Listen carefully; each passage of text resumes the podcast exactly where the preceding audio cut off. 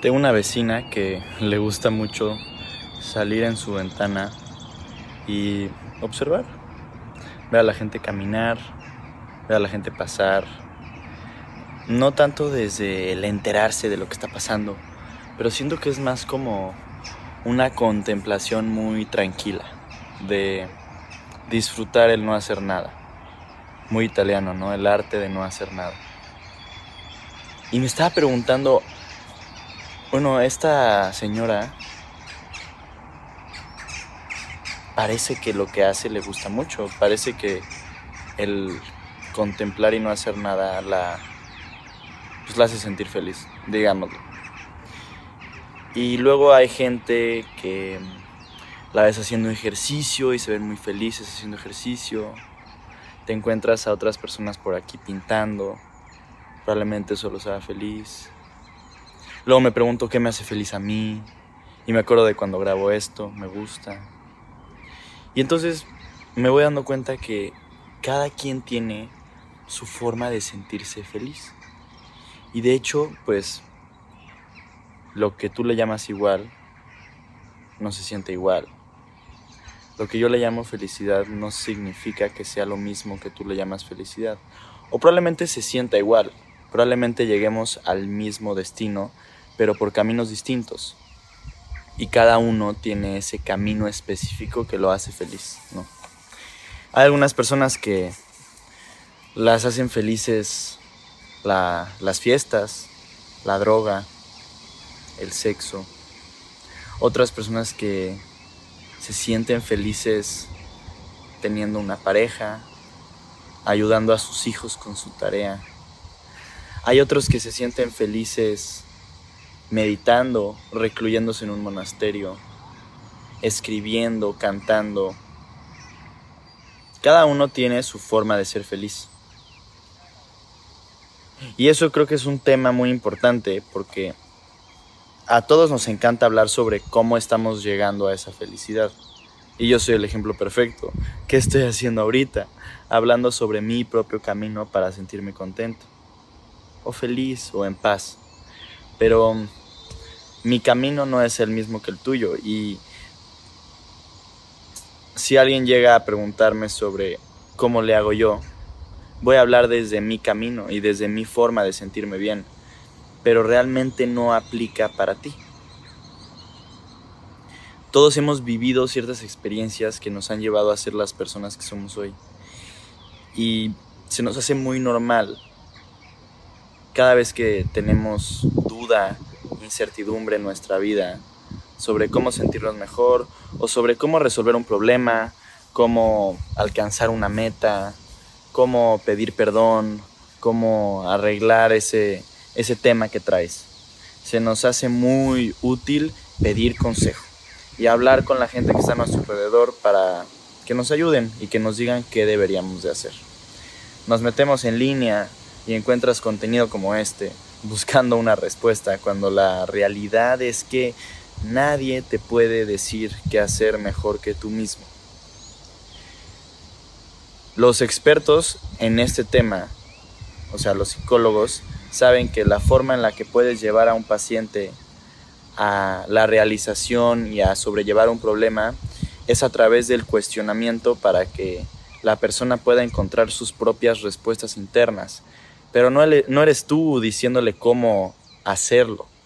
Es el mismo a través de tu criterio, de tu curiosidad y de la forma en la que contextualizas la conversación, que tú lo llevas a una respuesta. Yo creo que cuando algo sucede en mi vida, en vez de tener que llegar con los demás a pedir consejos sobre qué es lo que debería de hacer en esta situación. O cómo sentirme más feliz. O cómo sentirme menos así. O cómo no sé qué, lo que sea. Creo que la respuesta real es una respuesta interna. Y por miedo, por inseguridad, por falta de autoestima, no nos queremos escuchar no queremos escuchar esa voz interna que en el fondo sabe cómo resolverlo, que en el fondo sabe qué hacer. Nos callamos y buscamos escuchar afuera. pero se nos olvida lo importante. Algunas personas le llaman intuición. Hay ciertos estudios que demuestran que tu cuerpo recibe información que tu mente no está consciente que estás recibiendo. Hace poco iba caminando en la calle y por azares del destino, o probablemente por mi propia intuición, porque mi cuerpo percibió algo que yo no estuve conscientemente presente en esa percepción, me di cuenta que venía una bici atrás de mí. Entonces volteo, veo que viene esta bici a punto de arrollarme y logro moverme a tiempo.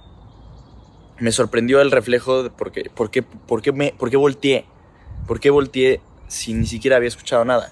Bueno, probablemente fue porque mi cuerpo lo captó de una forma en la que yo no estaba presente, consciente.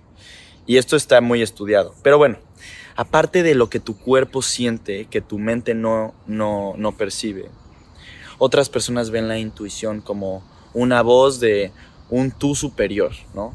Es como tu guía divina dentro de ti. Sea lo que sea y sea, sea como la quieras llamar, está. Y está de cierta forma. Ignorarla, pues es ignorar tu mayor guía, porque al final, pues tú eres el que sabe qué hacer con tu propia vida. Aunque superficialmente creas que no y aunque superficialmente creas que no tienes ni idea de lo que está sucediendo, si te escuchas y te das chance de observarte, yo creo que en el fondo sí, sí encuentras esa respuesta que tanto necesitas. Todos pensamos que la felicidad la alcanzamos con las mismas cosas. Entonces, todos creemos que con ciertas cosas vamos a tenerla, ¿no? Con dinero obtienes felicidad, con fama, con estatus, con la novia guapa, con el coche rápido, con el puesto alto, con la pareja ideal, con los hijos ideales. Todos tenemos como estas aspiraciones colectivas que creemos que nos hacen felices. Pero justamente cada quien tiene una forma distinta de llegar al mismo resultado. Lo único que sí veo como un denominador común entre toda la gente que me rodea es la capacidad de agradecer. Resulta ser que de las palabras más esenciales en cualquier idioma es gracias. Algunos idiomas tienen distintos tipos de gracias, pero en sí la esencia del agradecimiento y del agradecer algo que no tenías o que sí tenías, pero lo reagradeces, ese concepto de agradecimiento está presente en todas las culturas. Creo que eso sí es algo esencial a lo que todos podemos llegar y no importa lo que tengas, puedes agradecer lo que está. Además de eso, el agradecimiento creo que es una gran herramienta para sentirte más en paz. Nos encanta enfocarnos en todo lo que está mal te levantas y lo primero que piensas es en lo que tienes que hacer o no hiciste el día anterior. Vas pasando en tu día y observas todo lo negativo, te acuerdas de problemas de tu pasado que no has resuelto, estás futureando y estás tratando de suponer lo que va a pasar mañana, pero no pones positivo, supones lo negativo y te sientes peor. Todo el tiempo enfocados en cómo el vaso está medio vacío. Y entiendo, somos máquinas que resuelven problemas, ¿no? Esa es nuestra naturaleza. Pero en ese resolver constante se nos olvida lo que sí está bien y lo que no se tiene que resolver y lo que se tiene que agradecer. Al final, detrás de la preocupación de resolver el problema, está esta idea de que vamos a resolverlo todo y vamos a poder sentarnos, ah, a relajarnos y agradecer. Resulta ser que nunca llegas a ese punto. Siempre hay cosas en tu vida que no están bien. Siempre vas a estar insatisfecho. Siempre vas a tener cositas en la lista que tienes que completar, responsabilidades con las cuales tienes que cumplir. Siempre va a haber vida en tu, en tu, en tu día a día, ¿no? Pero también le puedes agregar una pizca de agradecimiento. No todo el tiempo tienes que estarla sufriendo. Y nos justificamos con que no podemos agradecer porque no tenemos lo que queremos. Entonces, si yo no tengo esa cantidad de dinero que creo que necesito, si no tengo las posesiones materiales que creo que necesito tener para ahora sí agradecer, entonces me, me chingo. Me quedo en lo negativo, me quedo pesimista y me rehuso a sentirme satisfecho con lo que está a mi alrededor. Está bien querer ir por más, está bien querer comerte al mundo, pero voltear cada día y decir, oye, gracias por lo que tengo hoy. Gracias por las actividades que estoy a punto de hacer hoy. No tengo que hacer algo. Tengo la fortuna de hacerlo. No tengo que ir a la escuela. Tengo la fortuna de ir. No tengo que ir al banco. No tengo que ir al trabajo. Tengo la fortuna de hacerlo.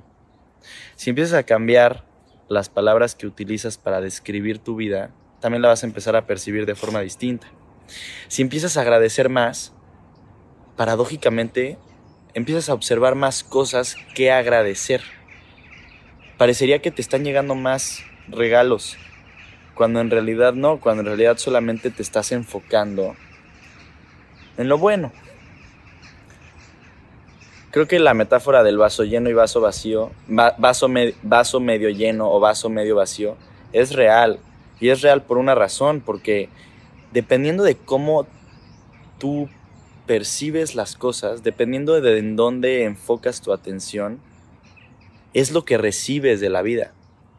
Al final, todo lo que te pasa, no te pasa. Vives a través de la percepción de lo que te pasa. Y si empiezas a cambiar tu percepción a que lo que te está sucediendo es algo que agradecer, es algo bueno, entonces toda tu vida se convierte en un regalo y le empiezas a gozar.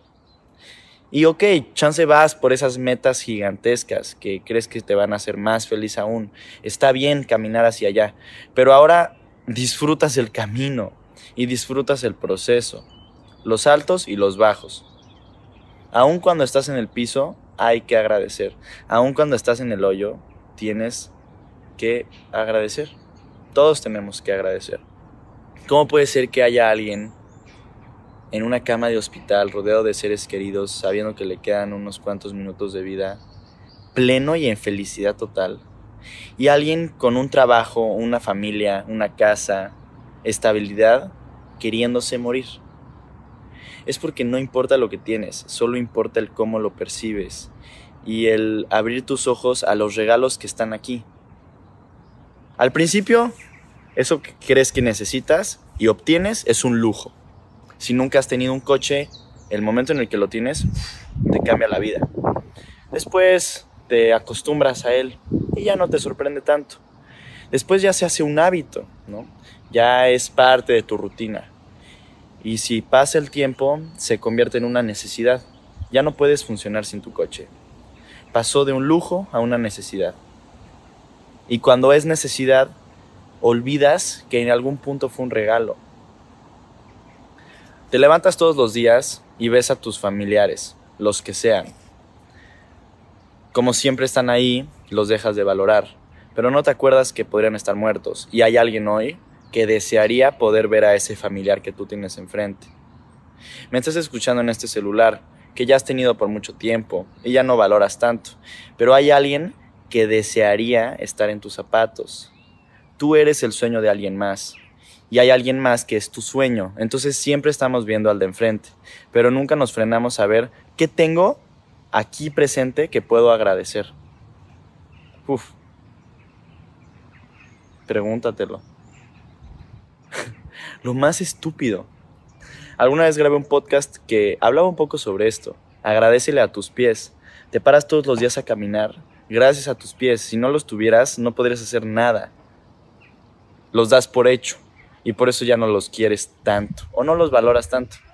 Pero si te levantas todos los días y le agradeces a tus pies, entonces empiezas a ver el vaso medio lleno. Qué bueno, qué sé yo, qué sé yo. Probablemente esté desde una posición muy subjetiva en la cual no sé de qué estoy hablando, pero a mí me sirve y yo soy el que escucha esto. Así que me quedo contento con que le agradezco a mis pies.